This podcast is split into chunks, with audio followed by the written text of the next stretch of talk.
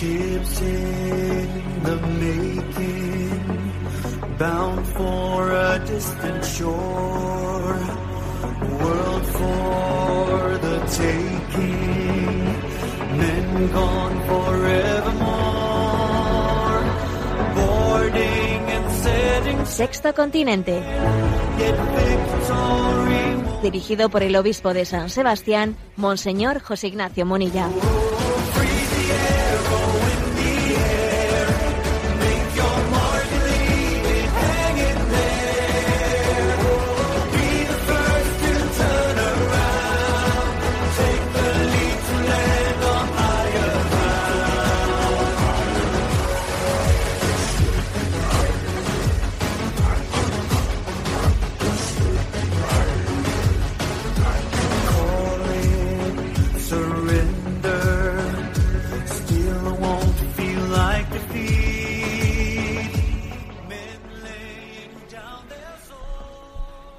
Cordial saludo a todos los oyentes de Radio María. Un día más, con la gracia del Señor, nos disponemos a realizar este programa llamado Sexto Continente, que lunes y viernes de 8 a 9 de la mañana, una hora menos en las Islas Canarias, realizamos en directo aquí en Radio María España.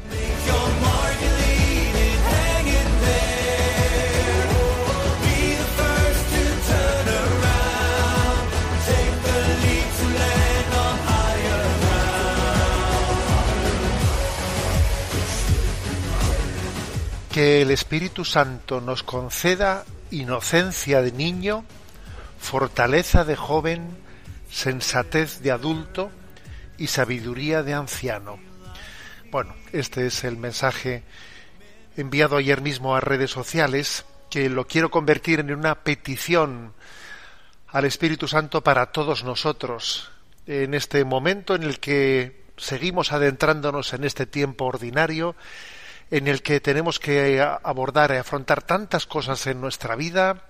Sé que habrá ahora mismo oyentes, pues que estáis todavía en el mundo en el mundo estudiantil y que tenéis que afrontar pues próximos exámenes, otros retos laborales, otros estáis en ERTES y no sabemos muy bien si podréis recuperar vuestros puestos de trabajo, otros buscáis un primer trabajo y no lo, no lo encontráis, otros pensáis en que quizás tengáis que abandonar vuestros, vuestros lugares natales para poder encontrar un futuro. Estamos en situaciones tan distintas, tan diferentes.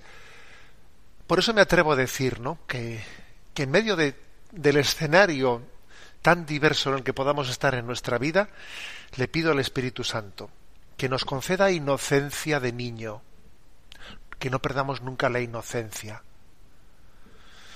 Aunque algunos piensen que somos tontos, ¿no? Bueno, pues prefiero pasar por tonto.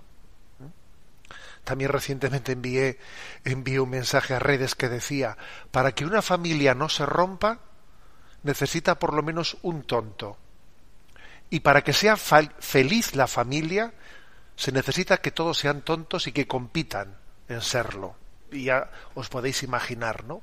¿A qué me refiero con eso de tonto? Es decir, inocente, que seamos inocentes, que no, no, que no seamos egoístas, que tengamos esa inocencia. Que el Espíritu Santo nos conceda inocencia de niño, fortaleza de joven, porque sí, estamos llamados a, a ser fuertes, dice, dice las cartas de San Juan, ¿no? Os escribo a vosotros jóvenes que sois fuertes. Este mundo nos quiere amedrentar, amedrentar. Sí, eh, nos están sembrando miedos ficticios. Todo este, todo esto que se está originando en torno a la pandemia, yo creo que está siendo manipulado para inducirnos miedos, para que así estemos asustados, para que perdamos la fortaleza, la capacidad crítica, la capacidad, porque hay que ser inocente y al mismo tiempo tener capacidad crítica, tener fortaleza. Sensatez de adulto, porque en este momento necesitamos la capacidad de discernir, discernir qué es de Dios y qué no es de Dios. Hay un gran caos en nuestra cultura y se requiere discernimiento, el don de consejo. Necesitamos el don de consejo del Espíritu Santo. Nos tenemos que convertir en mendigos de los dones del Espíritu Santo. Sensatez de adulto, digo. Y por último, sabiduría de anciano. Quizás una de las claves ¿eh? de, este, de esta sociedad está en la sabiduría de los ancianos, de esos que hemos recluido en los geriátricos y que hemos apartado de, la, de nuestra vida social. Y, y, quizás ahí está uno de los orígenes de, nuestra, de nuestro drama, que la sabiduría la hemos apartado del mundo, la hemos recluido en unos geriátricos. Y necesitamos esa sabiduría, esa capacidad de ver, ver la vida diciendo esto sirve para algo, esto no sirve para nada. No sufras por tonterías, que esto al final se lo lleva al viento. Al final, lo que queda, al final de nuestra vida, nos examinarán del amor, de cuánto hemos amado. Por eso, vamos a pedir al Espíritu Santo, ¿no? En este inicio de este programa de Sexto Continente. Inocencia de niño, fortaleza de joven, sensatez de adulto y sabiduría de anciano. Sexto Continente es un programa que tiene interacción con los que sois usuarios en redes sociales, en Instagram y en Twitter, a través de la cuenta arroba obispo munilla, con los que sois usuarios de Facebook, a través del muro que lleva mi nombre personal de José Ignacio Munilla. Los programas anteriores los encontráis tanto en el podcast de Radio María como en la página web www.enticonfio enticonfio.org ¿eh? que en esa página web hay un apartado donde está Sexto Continente y en esa página web está entrelazado por todo el tema de las redes sociales, vídeos, vídeos que se graban, cursillos, charlas, etcétera, todo lo tenéis ahí en enticonfio.org. Bien, ¿qué tema he elegido? Bueno, pues nuestros amigos de Catholic Link que ya sabéis que más de una ocasión también pues he recurrido a veces pues a alguna de estas páginas de evangelización para bueno para recibir de ellos algunos materiales ¿no? de, de evangelización que luego yo con, tomándome una cierta libertad comento con vosotros nos ofrecieron hace un tiempo una reflexión sobre siete enfermedades de nuestro mundo que todo cristiano está llamado a sanar bueno, eh, la verdad es que yo creo que no se pretende, ¿no? tal y como yo voy a describirlas ahora, decir que estas siete enfermedades espirituales, siete, sean un diagnóstico de las enfermedades principales de, que aquejan el mundo. No, no me atrevería a decir esto. Pero sí podríamos decir que son siete enfermedades que afectan a nuestra autenticidad, a nuestra autenticidad. Y si algo nos enseñó Jesucristo es a ser auténticos. ¿eh? Cuando Jesús desenmascara la hipocresía y tuvo aquellos enfrentamientos con los fariseos, sobre todo a lo que se estaba refiriendo era la pureza de corazón, a la no doblez, a la no doblez, a un corazón que se muestra como es delante de Dios, delante de los demás, a la transparencia de la conciencia, a que la conciencia sea un lugar no en el que yo me autojustifico, no, sino en el que abro la ventana para que entre la luz, de Dios y, me haga ver la verdad de mi vida, la verdad de mi vida, ¿no? O sea, la transparencia. Creo que estas siete enfermedades de las que vamos a hablar, siete enfermedades de nuestro mundo que todo cristiano está llamado a, sanar, van en esta dirección, en la dirección de la, de la autenticidad, ¿no? Podríamos decir siete exámenes, ¿no? Siete aspectos para examinar la autenticidad de nuestra vida. Voy a por ellas. ¿eh? Comienzo con la primera. Es un tipo de enfermedad que dice mezquinamente solidaria. O sea, a veces aparentamos ser solidarios, pero mezquinamente. ¿eh? Mezquinamente solidaria. Esta es la primera enfermedad. ¿eh? Y lo describe de la siguiente manera. ¿eh? Si nos piden dinero en la calle, pues igual lo damos porque nos lo han pedido en la calle, pero si esto ocurriera en silencio y no en la vida pública, si no te viese nadie, nadie igual actuarías de otra manera distinta, ¿ve? A veces nuestras acciones no van más allá de, de, la, de la situación en la que estoy, según me estén viendo, según, ¿eh? Eh, según me siento bien, según me siento mal, eh, no quiero sentirme mal y entonces, bueno, pues aparento ser solidario, pero en el fondo esa solidaridad no termina de dejar de tener a tu ego en el centro del mundo, ¿no? Es una es un postureo, es un postureo de, solidaridad en el que dependiendo de si me siento bien, si me siento mal, si me están mirando, si no me están mirando, si... Eh, a ver, la verdadera solidaridad eh, nace del amor.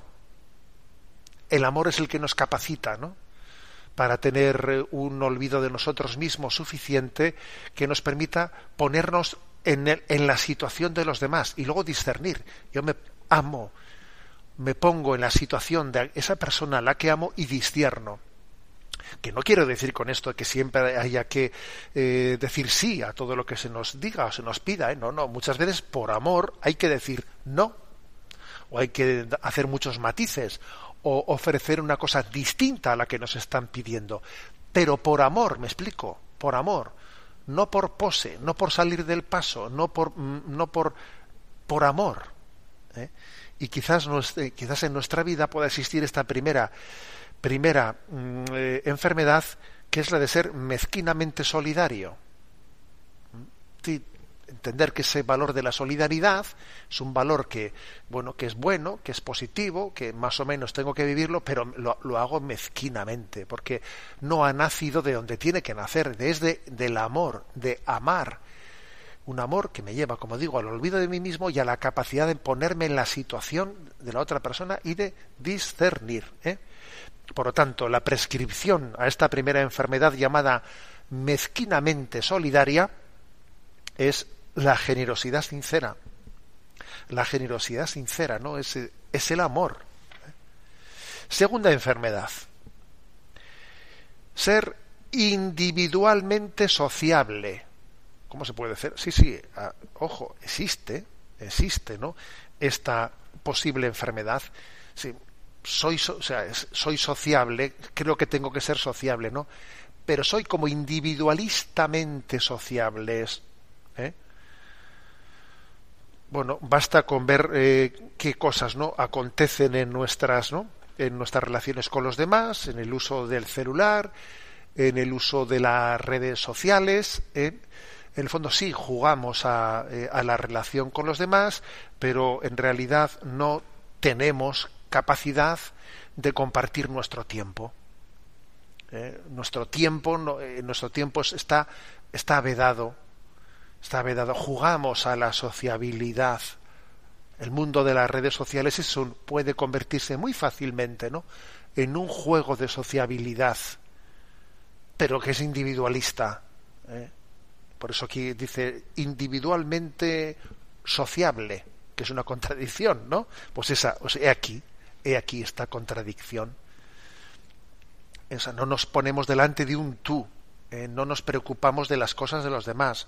Jugamos a, como digo yo, a, los hashtag, ¿no? A ver, hashtag siempre de causas sociales, no, nos encanta, ¿no? que pues estar siempre pues eh, poniéndonos en la eh, pues en en la cresta de la ola de los temas que socialmente pues se lleven, ¿no? Pues hay que ser, a ver, jugamos a la sociabilidad, pero en realidad, en realidad mm, vivimos solos, vivimos solos y no abrimos la puerta de nuestra vida a los demás. No la abrimos, ¿eh? estamos cerrados a cal y canto. Nuestra cultura se caracteriza por ser aparentemente sociable, pero en realidad absolutamente individualista. Es la realidad. ¿eh? Yo recuerdo que nuestra difunta madre solía subrayar mucho esto, subrayaba pues cómo ella había vivido, había sido hija de una cultura en la que no existía pestillo, pestillo, cerradura, ¿eh? la puerta de casa, o sea, pues en el mundo, en el mundo del caserío, ¿no? En tantos lugares y, quizás en este momento estamos cerrados a cal y canto. Y si hay que quedar con alguien eh, pues quedaremos en una cafetería. Y si un día invitas a alguien le mandas a dormir al hotel porque a tu casa eh, a tu casa no le metes a nadie. O sea es así eres sociable individualmente sociable ¿eh?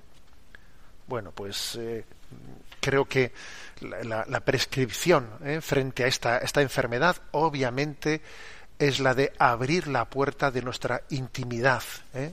de nuestra intimidad. Tercera, tercera enfermedad. Como veis, están formuladas cada una de estas enfermedades eh, con una mm, con, una expresión mm, contradictoria. ¿no? La tercera es superficialmente profunda. Esta es la enfermedad. Superficialmente profunda. Nos gusta, ¿no? Dar la apariencia de, profundidad en nuestra vida, ¿eh? de bueno, pues tener, ¿no? Una, una aparente, ¿no? eh, capacidad de, de mentar, ¿eh? mentar temas de fondo sobre los derechos humanos, derechos humanos, se nos llena la boca ¿eh? de esos discursos, ¿eh? discursos humanitarios, queremos, queremos aparentar, ¿no? No ser materialistas, eh, que nos importe, eso está, está en alza, porque, es, porque es- está en alza una persona que es evidentemente materialista y superficial, etcétera, no está bien visto. Entonces, aquí lo que se lleva es, bueno, pues mm, tener aparentemente un lenguaje culto, ¿eh? que alguien tenga una capacidad de, eh, de elevarse sobre el materialismo de la vida, pero es completamente falso, porque lo cierto, lo cierto es el drama que vivimos, aunque a veces queramos como maquillarlo, es el de la superficialidad. El de la superficialidad. El que, lo, que vemos, por ejemplo, a nivel de los medios de comunicación, todas esas, ¿no? Pues todo ese, ese mundo del, del curioseo, del gran hermano, eh, esa cultura del gran hermano, para entendernos, de, de curiosear la vida de los demás, en vez de, eh, pues, poner, seguir a unos verdaderos referentes dignos de imitar. Hemos cambiado, ¿no?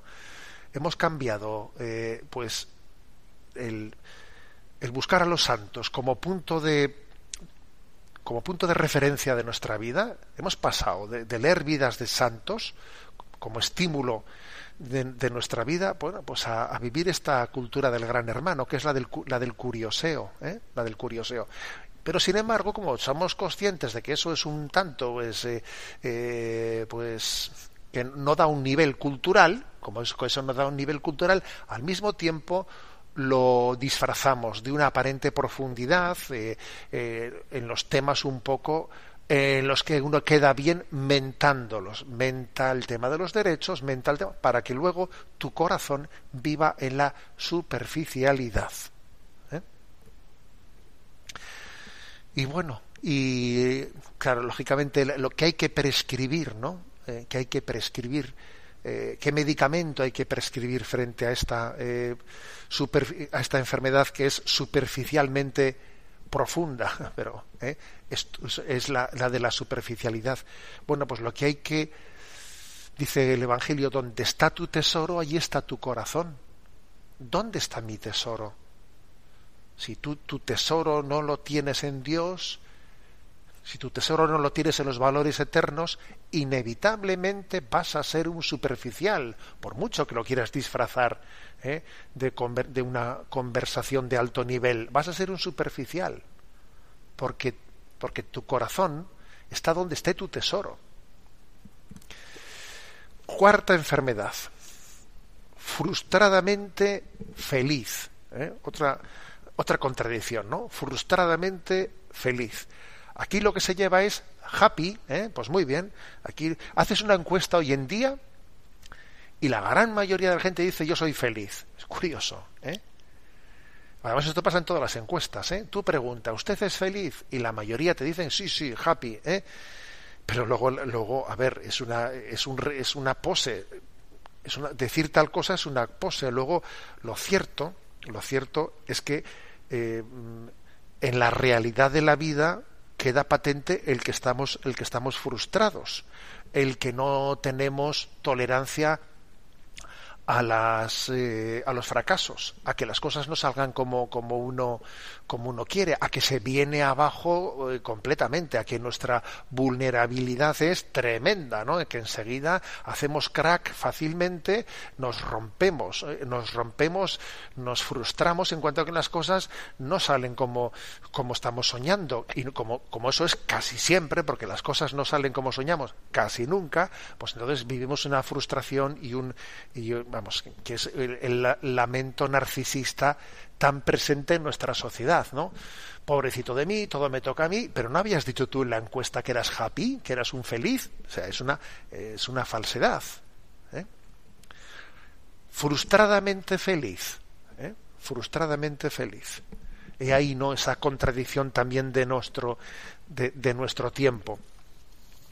Bueno, pues eh, hay una hay una respuesta, ¿eh? hay una respuesta clave a ser, a ser frustradamente feliz. ¿Cuál es la respuesta? La respuesta es, a ver, la sinceridad de nuestro corazón.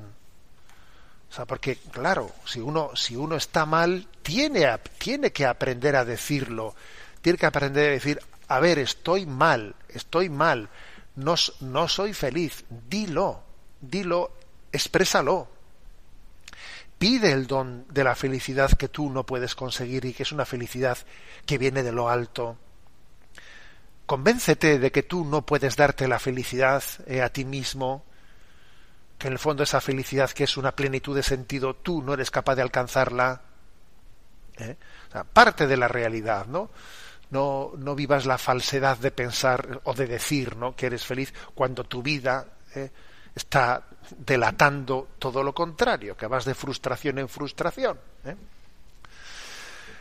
Quinta enfermedad. Quinta enfermedad, desmotivadamente optimista. ¿eh? Otra, otra contradicción, como veis, desmotivadamente optimista. Bueno, mm, a ver, pues aquí pasa lo mismo. ¿eh? jugamos, jugamos a ser optimistas jugamos a tener una visión de la vida, ¿no? Una visión de la vida en la que confiamos, ¿no? Que, que las cosas van a ir bien, queremos creer que las cosas van a ir bien, pero en el fondo estamos confundiendo, ¿no? Optimismo, eh, optimismo con otra cosa, que es querer querer creértelo. En el fondo eso no es esperanza. Hay un optimismo que tiene que ver poco con la esperanza. Es un optimismo que le faltan motivaciones que no tiene razones para ser optimista, sencillamente es un, eh, pretende ser un, un, un estado artificialmente, ¿no? Artificialmente, como, como, bueno, pues como el del avestruz, ¿no? Que dicen que mete la cabeza debajo del ala o debajo de la tierra ¿eh?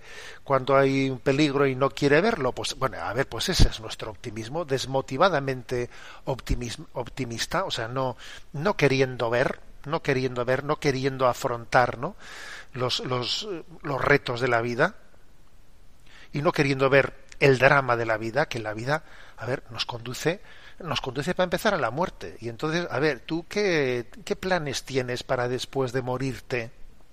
¿Qué planes tienes? A ver, esa pregunta habrá que hacérsela alguna vez, ¿no? ¿O piensas seguir toda tu vida diciendo que tienes una perspectiva optimista? ¿Optimista de qué? ¿A qué, a qué tiempo? ¿A qué plazo, no? Bueno, bueno, pues la clave está en la clave eh, para, salir de esa falsedad, ¿no? De quien es desmotivadamente optimista, está en vivir la esperanza ¿eh? y encontrar las razones, las razones para la esperanza y, saber que nosotros no queremos tener un optimismo de quien, de quien supone que, que en la vida no van a acontecer cosas duras. A ver, van a acontecer cosas duras. Estamos seguros, señores, ¿eh? En la vida de quienes están escuchando y en la vida propia, claro que van a pasar cosas duras. Seguro, a ver, yo, ¿qué, será? Yo qué sé cómo será, pero, pero desde luego que en el escenario de lo que nos espere, pues van a acontecer cosas duras porque es que la vida conlleva, tiene integrada la cruz. Entonces, yo tengo, ¿eres optimista? Tengo esperanza, tengo esperanza porque eso es eso está motivado. No es ser un desmotivada, desmotivadamente optimista no. Soy un motivadamente esperanzado que es distinto. Esa es la respuesta no que hay que dar a esa quinta enfermedad de ser desmotivadamente optimista. Sexta esclavizadamente libre ¿eh?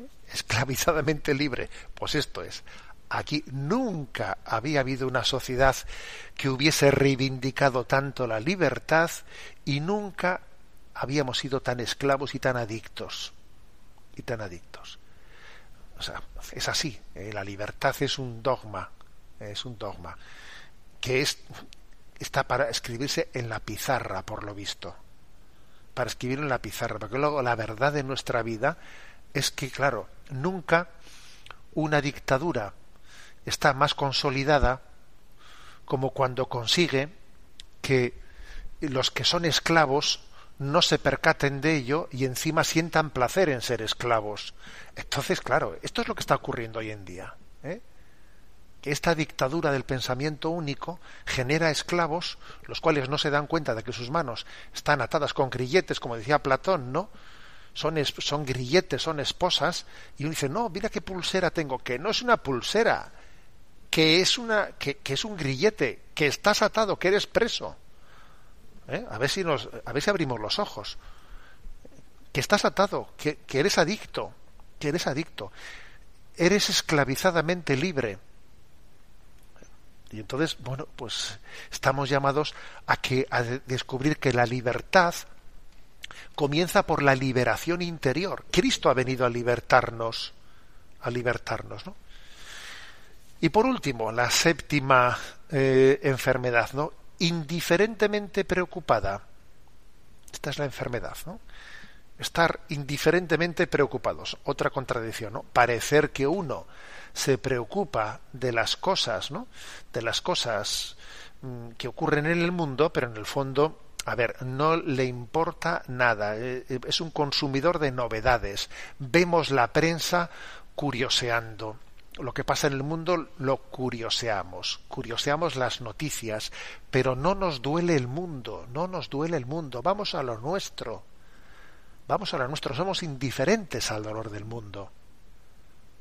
Y el mayor pecado, como decía la Madre Teresa, es, es la indiferencia. Entonces, ese sentir con el corazón de Cristo de manera que no haya sufrimiento en el mundo, que también no, no nos llegue al corazón, que no haya que, pues, alegría del corazón de Cristo, que también no, no la compartamos nosotros, ¿no? Llorar con los que lloran y reír con los que ríen y no mirar, no ser espectadores de novedades, ¿no? sino, bueno, sentir con el corazón de Cristo, ¿eh? sentir con él el drama, el drama de la vida, eh, este es esta es una, la clave para responder a, esa, a esa indiferencia preocupada, no a ese ser indiferentemente preocupado. Ver el mundo desde el corazón de Cristo. Bueno, pues me han parecido siete enfermedades que, como veis, están, están todas ellas eh, formuladas como una contradicción que lo que principalmente busca esta, este examen de conciencia es la autenticidad. A ver, cuidado porque tenemos mucha capacidad hoy en día de, de disimular lo que en realidad está aconteciendo dentro de nosotros.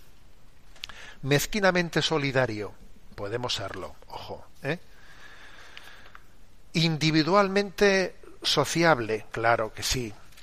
Superficialmente profundo, claro frustradamente feliz, claro, desmotivadamente optimista, claro, esclavizadamente libre, claro, que es como decir, cuidado porque estamos en una sociedad, en una cultura que sostiene unos valores teóricos que son, fijaros, como un globo inflado al que le, con, una, con un alfiler le pinchas, hace pum y se queda en nada, porque es pura apariencia son palabras huecas, son palabras huecas. Solidaridad, eh, sociabilidad, eh, felicidad, optimismo, libertad, a ver, todo justicia, eh, fraternidad, a ver, todo son palabras huecas en la medida que las hemos vaciado de contenido porque les hemos quitado a Dios. Y si Dios no está sustentando todos los valores de la vida, es como un, como he dicho, ¿no? Como un globo hinchado, que cuanto más lo hinches, más pronto hará pum, ¿eh? y desaparecerá y se quedará en la nada, ¿no? Bueno, que sirva este examen de conciencia para que, ¿eh? para que de alguna manera mm, el Espíritu Santo nos conceda el don de la autenticidad en lo que pensamos, para que no haya contradicción entre lo que decimos, lo que pensamos, lo que sentimos y lo que hacemos, que, que, esas cuatro cosas ¿no? estén conjugadas. Lo que digo, lo que pienso, lo que siento y lo que hago. Pedid esto, pidamos esto al Espíritu Santo según escuchamos esta canción.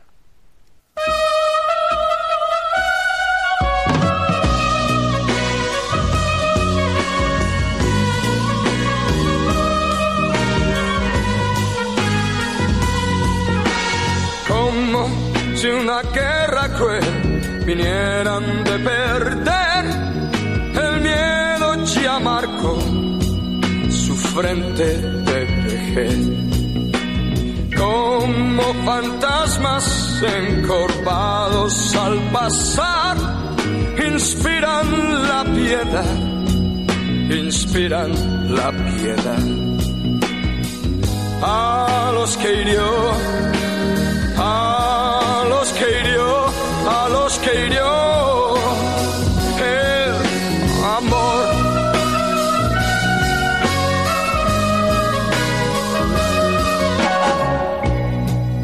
Como en una guerra cruel, quisieron ofrendar sus vidas a los que ya, ya no se acuerdan más.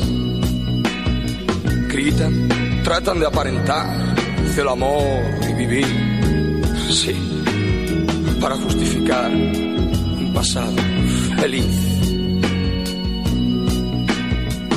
A los que hirió,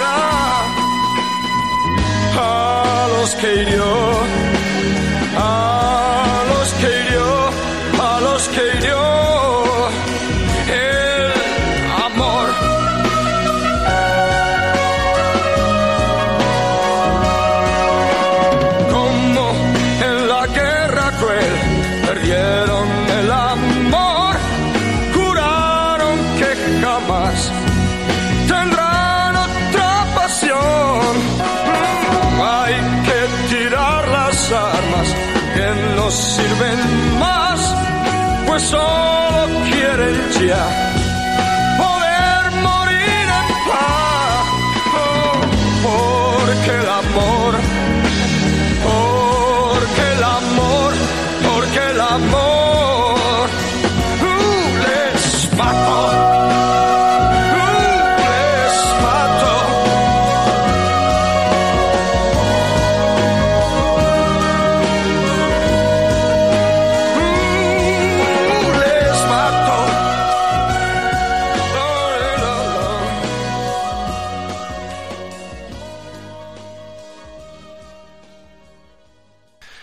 nuestro rincón del DOCAT.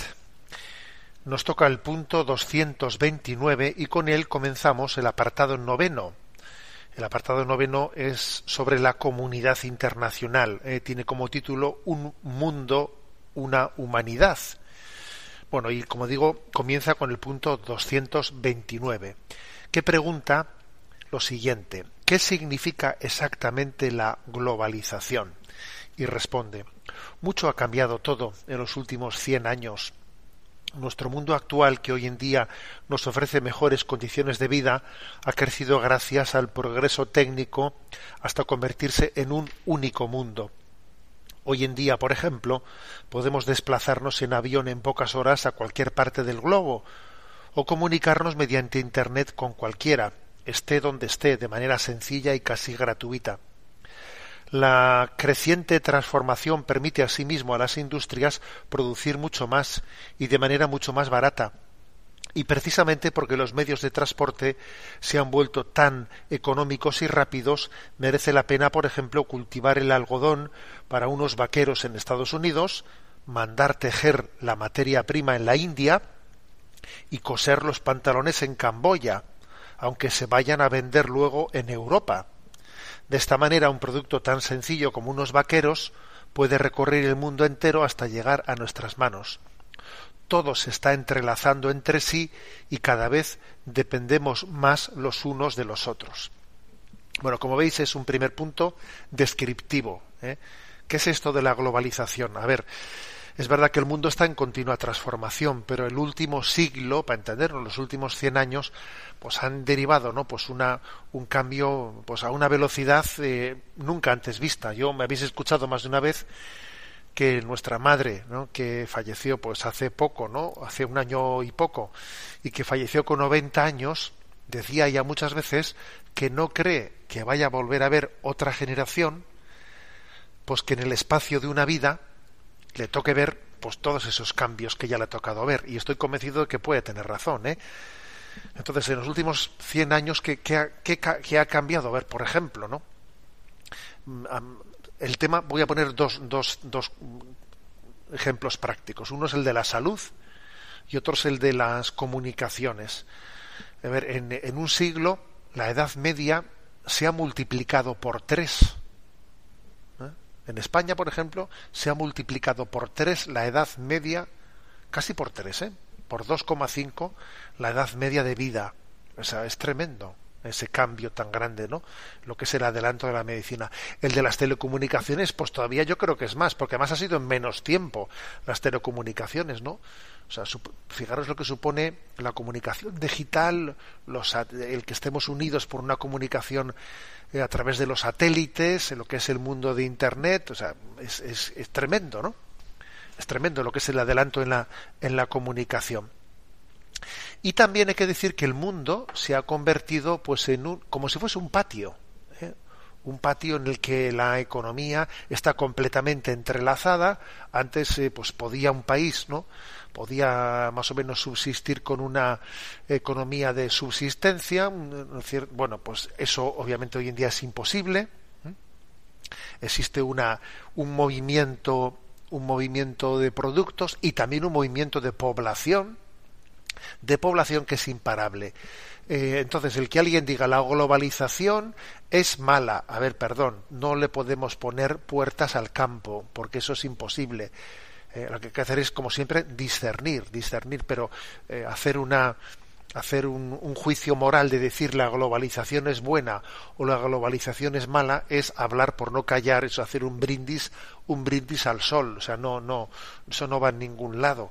Lo que hay que hacer es discernir de manera eh, que, que este flujo, o sea, esta, esta globalización, esta internacionalización en la que vivimos, pues bueno, pues no, no, no sirva no sea una excusa para introducir un pensamiento único en todo el mundo, que borre las, las idiosincrasias de los pueblos, las tradiciones de los pueblos.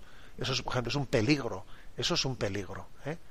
Todo el mundo viendo ahí la misma bazofia televisiva, ¿eh? los mismos valores en un tipo de música, en un tipo de modas, de modas que... ¿eh? Ojo con eso, porque la globalización puede conllevar, perdón por la palabra, el aborregamiento. Claro que sí, eso es un riesgo, ¿eh? es un riesgo. Pero también la globalización puede conllevar un, gran enriquecimiento, o sea, uno se puede, ¿eh? porque además con, con, una, con un precio muy, muy barato, muy asequible, ¿eh? se, se puede hacer lo que ahora mismo estamos haciendo, esta comunicación esta comunicación que estamos teniendo es también gracias a que en este momento pues se puede poner en marcha una radio o desde el punto de vista de, los, de, las redes sociales, pues uno casi puede, comunicarse con todo el mundo pues casi gratuitamente. O sea, es una gran posibilidad, pero es un gran riesgo. Es obviamente la globalización es, sí es una realidad, ¿no? Que lo que se deriva de ella es ambivalente. ¿eh? Es ambivalente. Y entonces la, la clave es, es, como todo, ¿no? En saber qué aspectos no tenemos que, estar abiertos ¿no? a, enriquecernos con ellos, en cuáles debemos de ser eh, críticos, eh, de qué tenemos que preservarnos, pues, pues eso es lo que hay, ¿no? El riesgo es que la, globalización pues se ponga al servicio de, que algunos amasen más, mm, más dinero, ¿eh? Claro, la globalización puede hacer que, que, pueda llegar una riqueza a países pobres o emergentes, pero también puede ser eh, pues pagando el precio de, esclavizarlos y, de que algunas fortunas no pues se acaben buscándose pues una especie de de lugar, lugar eh, inexistente eh, para que no tributen en ningún lugar sus, sus impuestos y claro, o sea, todo, todo es ambivalente. ¿eh? El Concilio Vaticano II en Gaudium et Spes en, en el punto 84, y estamos hablando de un año en el que, bueno, pues en aquellos años, que es la primera parte de la década de los 60, cuando fue eh, el Concilio Vaticano II, ya estaba en marcha la globalización, pero no desde luego con la fuerza ¿no? que está ahora. Decía así, ¿eh? Gaudium et Spes, dados los lazos tan estrechos y recientes de mutua dependencia que hoy se dan entre todos los ciudadanos y entre todos los pueblos de la tierra, la comunidad de las naciones ha de darse a sí misma un ordenamiento que responda a sus obligaciones actuales. O sea, claro, se daban cuenta que aquí tiene que haber una, un cierto arbitraje ¿eh?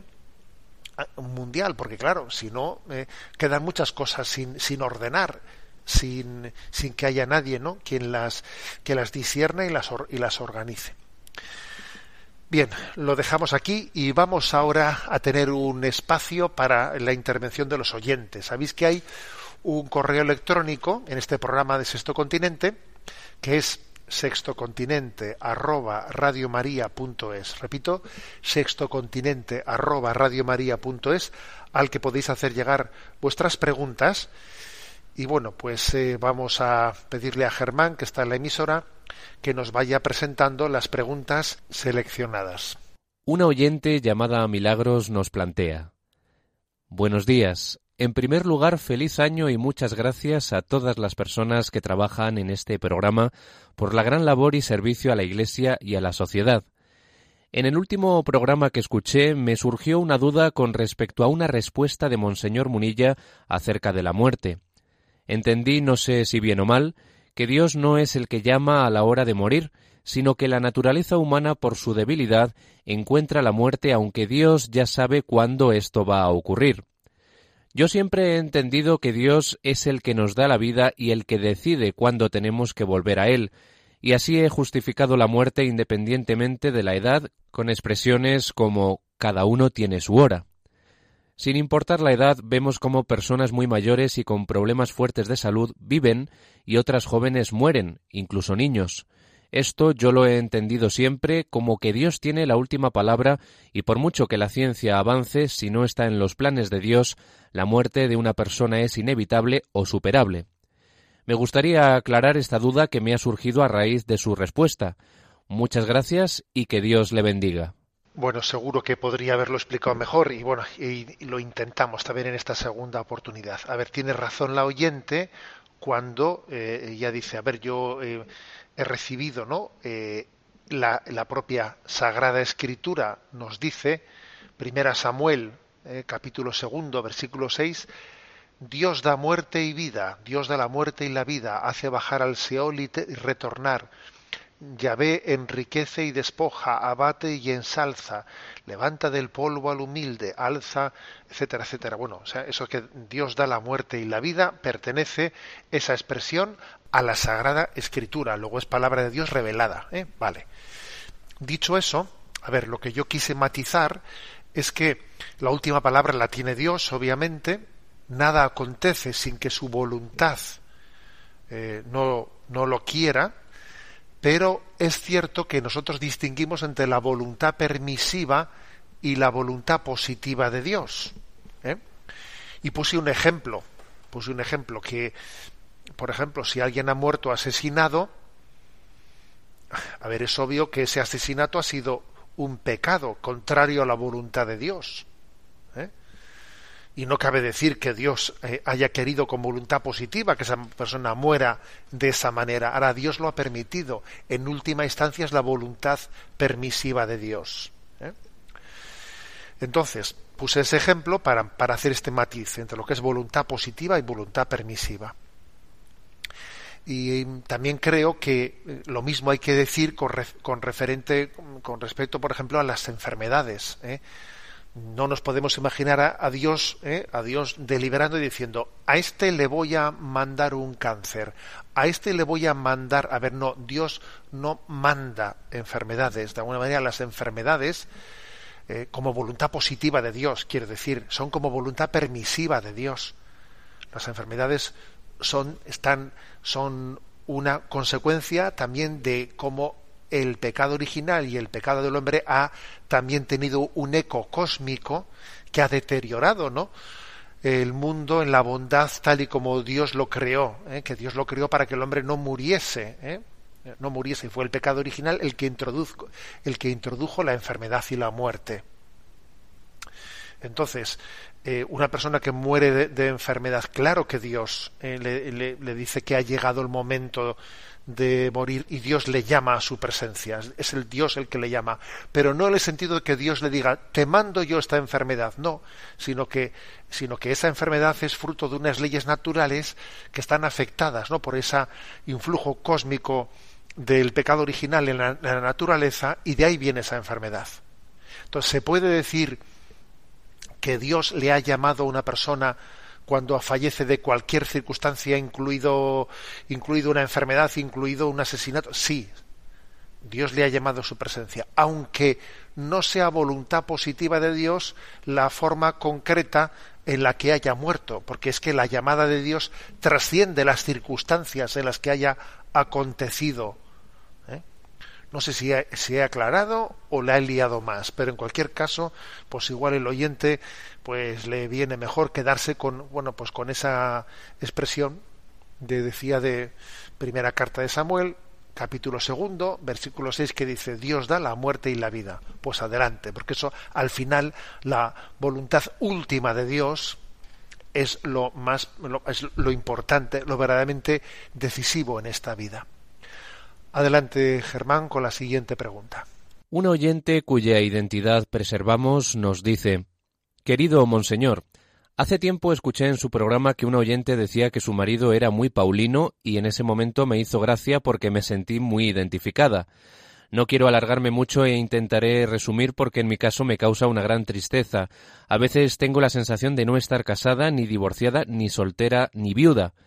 Tengo tentaciones grandes de tirar la toalla, pero a la vez quiero hacer la voluntad de Dios.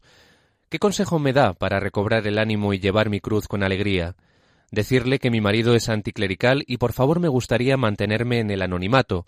Un saludo muy afectuoso. Bueno, igual en primer lugar, para que todos los oyentes lo entiendan, hay que explicar un poco esa, esa bromita de que el marido es muy paulino, ¿eh? que recuerdo que en una ocasión comenté cómo hay un, ¿eh? Que hay algunos que tienen espiritualidad paulina sin saberlo. ¿Y qué es la espiritualidad paulina? Pues claro, allí en 1 Corintios 7, 29 se dice San Pablo, ¿no? Ha llegado el momento que el que tenga mujer viva como si no la tuviese. Y yo digo, hay algunos que tienen espiritualidad paulina, porque esto se lo han tomado muy en serio, ¿no? Tienen mujer y viven como si no la tuviesen, ¿no? Bueno, fuera de bromas, eh, pues porque claro, es un drama, ¿eh? es lo que, lo que la oyente nos dice, pues es un drama. ¿eh? Es un drama de cómo se vive un matrimonio en el que uno, pues el que, por ejemplo, pues tenga un esposo que va a lo suyo, que pasa absolutamente, ¿no? Del matrimonio, de la vida familiar, y luego además, pues no comulgamos en los ideales, ¿eh? en los ideales, tal y como ella da a entender, ¿eh? y, y, entonces cómo sobrellevo esto, ¿no? ¿Cómo, cómo, cómo lo hago, ¿no?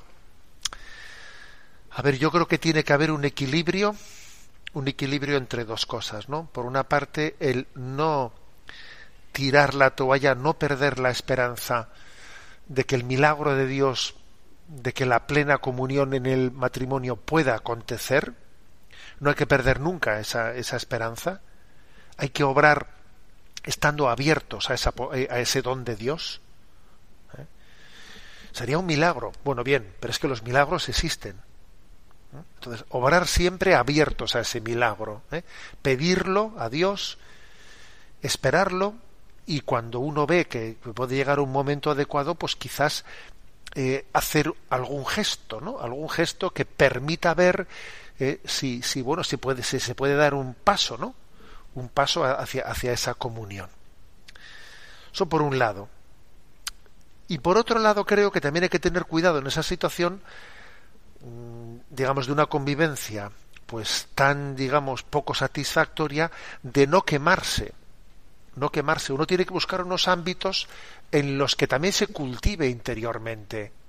No estoy diciendo con esto de me busco la vida ¿eh? y doy la espalda a la esperanza en el eh, de la comunión en el matrimonio. No digo eso, pero sí que uno tiene que- tiene que cultivar su interior.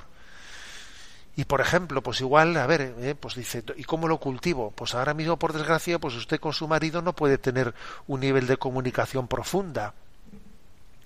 Y si, por ejemplo, me meto, me inscribo en un grupo, en un grupo de, bíblico, en un grupo de estudio bíblico, para aprender, no sé, también a escrutar la palabra de Dios, para aprender a, a que la palabra de Dios me hable al corazón y aprender a escucharla, por ejemplo, ¿no? Eso le podría venir super, o sea, que tiene que cuidarse usted a sí misma. Tiene que cuidarse, porque si no busca ámbitos en los que se cuide a sí misma, claro, pues uno vive fácilmente puede ser tentado de desesperación y de tirar la toalla. ¿eh? Entonces yo creo que estas dos cosas hay que hacerlas al mismo tiempo. ¿eh? Estar a pedir, rogar con existencia abiertos al milagro de Dios de la comunión atentos también humildemente, ¿no? Si yo, pues igual, pues eh, tengo aspectos que tenga que purificar, porque igual estoy herido, mi corazón está herido, igual eh, yo he puesto ciertos topes que tengo que tener cuidado con ellos, ¿eh? porque puede ser un rencor, porque me han, faltado el respeto y entonces cuidado con eso. Uno tiene que estar atento, ¿no? Así tiene algún obstáculo para recibir el milagro de Dios de la comunión, pero en segundo lugar también cultivarse, como digo, ¿eh? Cultivarse para no quemarse y para que el espíritu se conserve fresco para poder recibir ese milagro de Dios cuando Él quiera dárnoslo. Adelante con la siguiente pregunta. Una oyente llamada Vanessa nos plantea Hace años mi madre y yo estuvimos leyendo unos mensajes procedentes de una vidente sobre los últimos tiempos. Los ponía en una página llamada El Gran Aviso de Dios. Fueron cuatro años más o menos de mensajes. Sé que hace poco respondió sobre los videntes de hoy en día, pero estos mensajes no llegan a ser catastróficos como otros. En su día sí nos asustamos por todo lo que decían, aunque siempre terminaban tranquilizándonos, puesto que hablan mucho del amor y la misericordia de Dios y que en ningún momento abandonará a sus hijos. Nos habíamos olvidado de ellos hasta nuestros días, con todo lo de la pandemia, ya que en uno de los mensajes, bueno, en varios, nos advertía de la vacunación global, que nos lleváramos cuidado con todo lo que traman con esta vacuna mundial los gobiernos. Cuando empezó todo este revuelo de la vacuna, nos vino a la mente todos los mensajes. Estamos un poco liadas y asustadas, puesto que muchos de esos mensajes parecen que empiezan a cobrar sentido. Pues, ¿por qué no puede tener hoy en día Dios mensajeros en la tierra? ¿Usted qué opina? Gracias. Un saludo. Sí, por supuesto. ¿eh? Dios puede tener hoy en día sus mensajeros, ¿no? ¿Quién somos nosotros para no decirle, para decirle a Dios lo que tiene que hacer o no tiene que hacer? Pero me permito decir que la Iglesia tiene que discernir ¿eh? sobre si supuestos mensajes o revelaciones tienen visos de veracidad o no. Y el hecho de que alguien reciba unos mensajes, ¿no? Y en vez de ponerlos en manos de la Iglesia para que la Iglesia los discierna, que eso es signo del buen espíritu, pues no los someta al discernimiento de la Iglesia, sino que los ponga en una página web y mm, a eso a mí me suena mal. O sea, es que a veces los modos te dicen mucho. ¿Te, te imaginas tú que Santa Bernadette, eh, en vez de ponerse en manos del párroco, del obispo, procediese, pues eh, voy a mm, buscar a alguien que me, pues que nos, nos, nos permita publicar en el periódico pues los mensajes y no, no. O te imaginas eh, a Lucía, a Francisco, a Jacinta, o sea, no. O sea, un signo de, que eh, de que una revelación particular es del buen espíritu, para empezar, es que sea puesta en manos de la Iglesia para su discernimiento. Cuando eso no acontece, la cosa mm, pinta mal. Vamos a ser claros, pinta mal.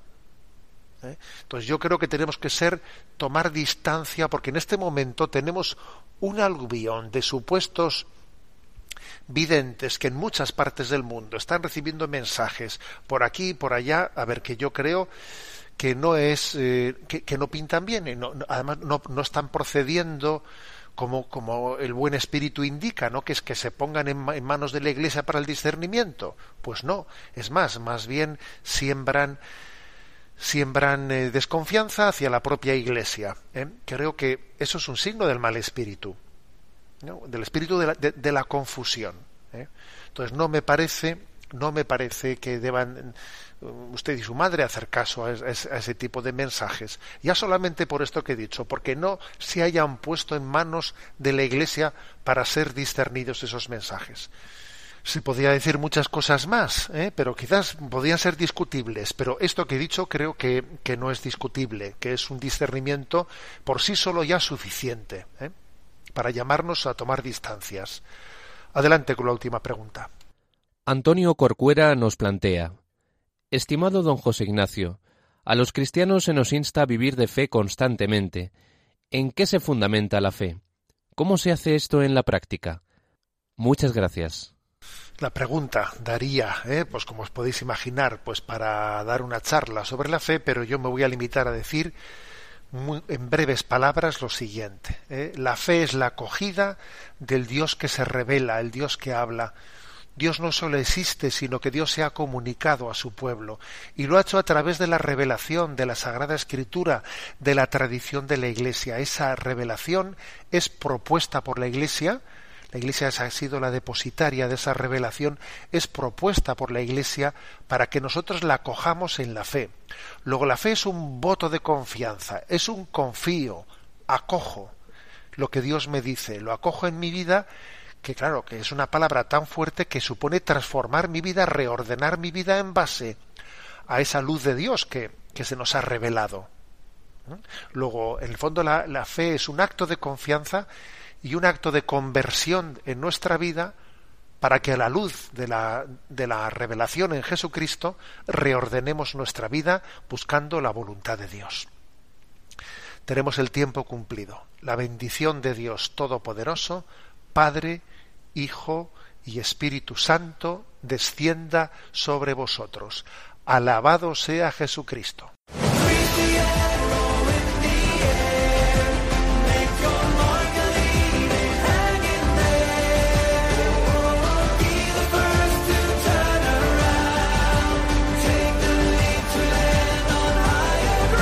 Y así finaliza en Radio María, Sexto Continente un programa dirigido por el obispo de San Sebastián, Monseñor José Ignacio Monilla.